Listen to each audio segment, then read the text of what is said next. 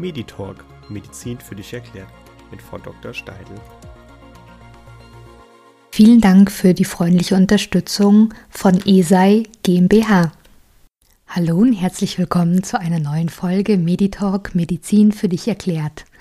Mein Name ist Dr. Elvira Steidl, ich bin Fachärztin für Neurologie und bin in eigener Praxis mit mehreren Kolleginnen in Bad Homburg tätig. In der heutigen Folge beschäftigen wir uns mit dem Thema Epilepsien. Jeder in der Bevölkerung hat das Wort Epilepsie schon mal gehört und hat vage Vorstellungen, was eine Epilepsie sein könnte. Die meisten verbinden damit, dass eine Person umfällt und krampft, also zittert, meistens das Bewusstsein verliert. Die Diagnose Epilepsie ist aber viel komplexer, als man meint. Ich versuche es Ihnen heute näher zu bringen, auch die unterschiedlichen Formen der Epilepsie und ähm, vor allem als Betroffener oder Beobachter, auf was man achten soll, damit es für den Neurologen einfacher ist, diese Diagnose wirklich zu sichern. Epilepsien gehören mit einem Prozent der Gesamtbevölkerung zu den häufigsten neurologischen Krankheitsbildern, die wir sehen.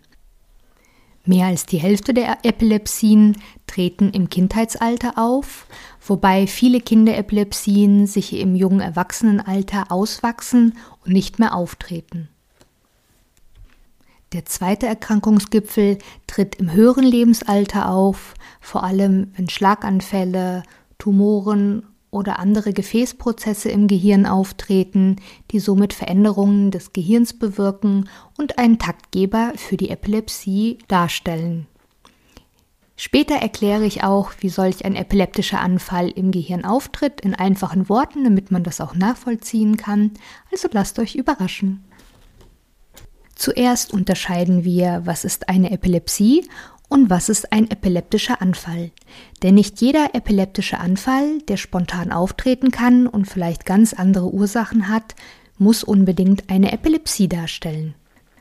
5% aller Menschen erleben einmal im Leben einen epileptischen Anfall. Die häufigsten Ursachen sind Flackerlicht, Übernächtigung oder Alkohol. In den meisten Fällen wird daraus keine richtige Epilepsie, sondern bleibt ein einmaliges Erlebnis im Leben. Diese Form nennen wir Gelegenheitsanfall.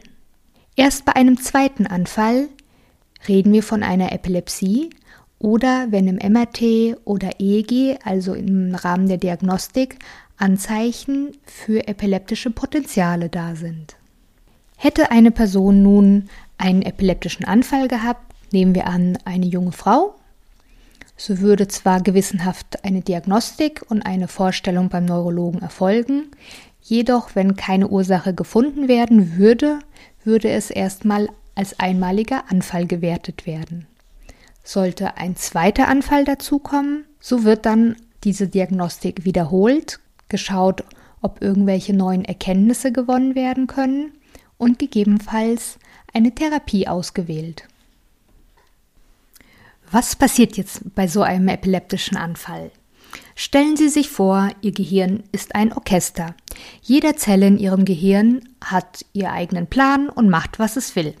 Also die Musik läuft. Dülülü, hier ist die Geige, die Flöte, die Bratsche, die Trompete. Alle haben ihren eigenen Takt. Und plötzlich kommt ein Becken. Das ist unsere Zelle im Gehirn, die den epileptischen Anfall auslöst. Die Becken werden geschlagen, buff, und das ganze Orchester richtet sich nach diesem Becken aus und erstarrt in dieser Richtung. Das ist der Moment, wo ihr Gehirn abschaltet und der epileptische Anfall ausgelöst wird. Ist es nun nur ein ganz kleines Becken und es schafft nur einen begrenzten Teil ihres Gehirns so zu verändern, dann reden wir von einem fokalen Anfall, also ein Anfall, der nur an einem bestimmten Ort lokalisiert ist und sich nicht über das ganze Gehirn ausbreitet.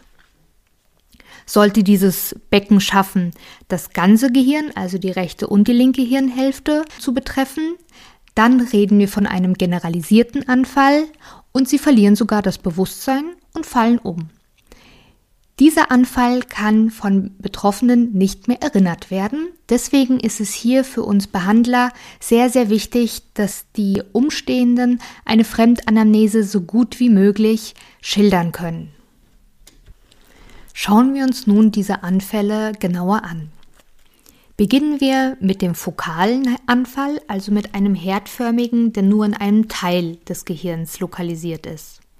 Diese fokalen Anfälle unterscheiden sich je nachdem, in welcher Region des Gehirns sie auftreten. Die meisten von uns wissen, dass nicht das ganze Gehirn alles macht, sondern jede Region im Gehirn ist für eine bestimmte Tätigkeit zuständig. Ob es Motorik, Sensibilität, Koordination, Arm, Bein oder Kopf ist, das hängt davon ab, welcher Teil betroffen ist. Besonders im Kindesalter sieht man sehr häufig solche fokalen Anfälle, zum Beispiel myoklonische Epilepsien, die über Sekunden nur anhalten und die Kinder, ohne es zu merken, schleudern die Tasse weg, können sich nicht mal daran erinnern, dass sie das tun wollten. Das könnte solch ein kleiner epileptischer Anfall sein. Im Erwachsenenalter sieht das meistens etwas anders aus. Da sind solche fokalen Epilepsien auf Arme oder Beine sehr häufig gemünzt. Das heißt, die eine Hand fängt auf einmal unwillkürlich an zu zucken. Gemeinsam haben diese fokalen Anfälle, dass nur sehr selten das Bewusstsein verloren wird und der Betroffene bekommt aktiv mit, was passiert. Die andere Form sind die generalisierten Formen, also dass das ganze Hirn mit betroffen wird. Diese können auch aus fokalen Anfällen in die generalisierten übergehen oder direkt generalisiert beginnen. Solch einen Anfall nennt man auch tonisch-klonisch aufgrund des Erscheinungsbildes, das ich gleich erkläre. Nicht selten beginnt ein Chromalanfall mit einer Aura, also sogenannt einem Vorboten. Die häufigste beschriebene Aura ist ein Wärmegefühl in der Magengegend, das langsam aufsteigt. Das können die Betroffenen sogar noch erinnern. Danach kommt der Filmriss. Die darauffolgende Phase ist eine tonische Phase, das heißt, er wird ohnmächtig und die Muskulatur versteift. Häufig stürzt dabei der Patient und stößt einen Schrei aus, weil Luft aus dem Brustkorb durch diese Tonuserhöhung der Muskulatur entweicht und durch die schlaffen Stimmritzen nach außen dringt. Während diesem Sturz könnte der Patient sich Verletzungen zuziehen, sodass das Umfeld bei diesem Sturz nach Möglichkeit auch eingreifen kann und den Patienten auffangen. Nach dieser tonischen Phase kommt die klonische Phase, in dem der Patient anfängt zu zucken, Arme und Beine schleudert oder sich auch auf die Zunge beißen kann. Der Mund und das Gesicht können sich blau färben, da dabei auch die Luft angehalten wird. Besonders bei Schwangeren mit Epilepsie sind diese Anfälle auch für das ungeborene Baby gefährlich, weil dadurch eine Unterversorgung mit Sauerstoff erfolgen könnte.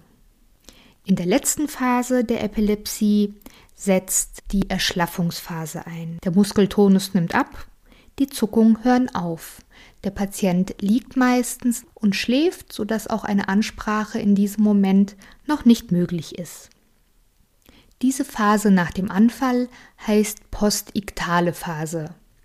Einige Patienten wachen auch direkt auf, sind nicht orientiert und sehr müde und haben ein großes Bedürfnis zu schlafen können sich vielleicht nicht mal erinnern, was davor passiert ist oder die Personen um sich herum erstmal nicht erkennen. In dieser Phase sind die Gehirnprozesse noch verlangsamt und man sollte diese Phase auch von der Zeit nach Möglichkeit erfassen, um den Behandlern dann auch sagen zu können, wie lange diese postiktale Phase angedauert hat. Nicht selten sehen wir in diesem Ablauf, dass auch Stuhl und Urin verloren wird, da die Funktionen über die Blase und den Schließmuskel während diesem Anfall verloren gehen, was ein Anzeichen für einen wirklichen generalisierten Anfall ist. Ein epileptischer Anfall ist in der Regel selbstlimitierend, das heißt, er endet von alleine. Das kann zwischen Sekunden bis Minuten dauern. Sollte ein Anfall länger als fünf Minuten bereits anhalten, so sollte der Notarzt gerufen werden, weil in seltenen Fällen Anfälle nicht von alleine enden. Diese sind gefährlich, da dieser Chromallanfall auch mit einem Atemstillstand einhergeht und dringend Hilfe benötigt wird, um diesen zu beenden. Auf was sollte der Beobachter jetzt bei solchen Anfällen achten? Sollte der Patient umfallen, schieben Sie bitte alles aus dem Weg, damit er sich nicht verletzen kann bei den Zuckungen, sprich Stühle, Tische, alles beiseite räumen, wenn es Kissen oder Decken gibt, das Umfeld so polstern, dass er sich nicht verletzen kann. Bitte versuchen Sie nicht, den Patienten festzuhalten, dass das enorme Kräfte walten und Sie dem gar nicht Herr werden können und sich und den Patienten nur verletzen.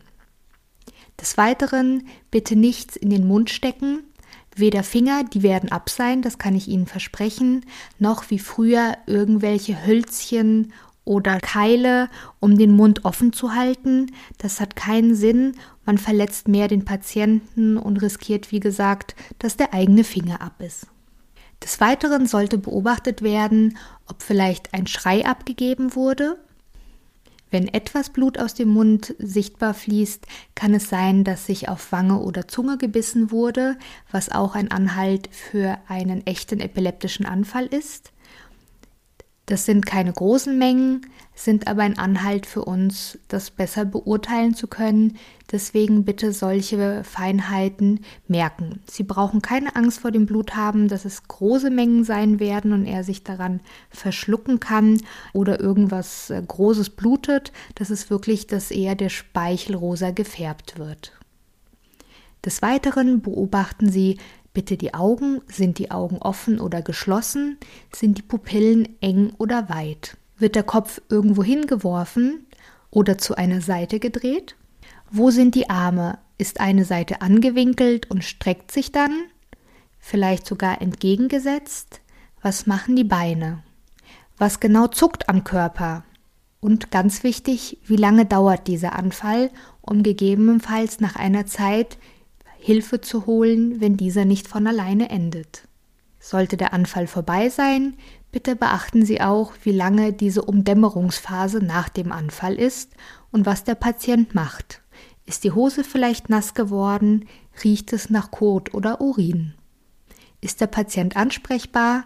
Können Sie gerne mit ihm reden. Er darf sich aber auch erholen und wieder einschlafen, wenn er das wünscht. Auch wenn es vielleicht sich etwas komisch für einen selber anfühlt, ist es für uns Neurologen sehr hilfreich, ein Video zu haben. Mittlerweile hat jeder ein Handy mit einer Videofunktion, deswegen wäre es super, wenn dieser Anfall gefilmt werden könnte, was auch erfahrene Epileptikerfamilien häufig machen, weil sie den Anfall eh nicht beeinflussen können und dann lieber diese Dokumentation führen, um sie mit dem Arzt besprechen zu können. Wie Sie sehen, ist Epilepsie komplexer, als man denkt. In der Neurologie sind sogar die Einteilungen zu fokal und generalisiert noch weiter aufgedröselt, sind aber an sich für den Laien oder für den Patienten nicht von Relevanz. Das war es heute erstmal mit Grundlagen Epilepsie.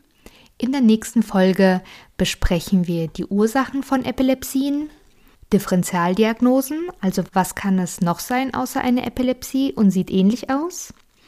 Wie ist die Diagnostik bei Epilepsie und welche Therapien haben wir? Des Weiteren ist es nicht unrelevant, was man mit Epilepsien machen darf und auch die Fahreignung zu besprechen. Ich freue mich, wenn wieder eingeschaltet wird. Vergesst nicht zu liken und zu kommentieren. Bis zum nächsten Mal. Vielen Dank für die freundliche Unterstützung von ESAI GmbH.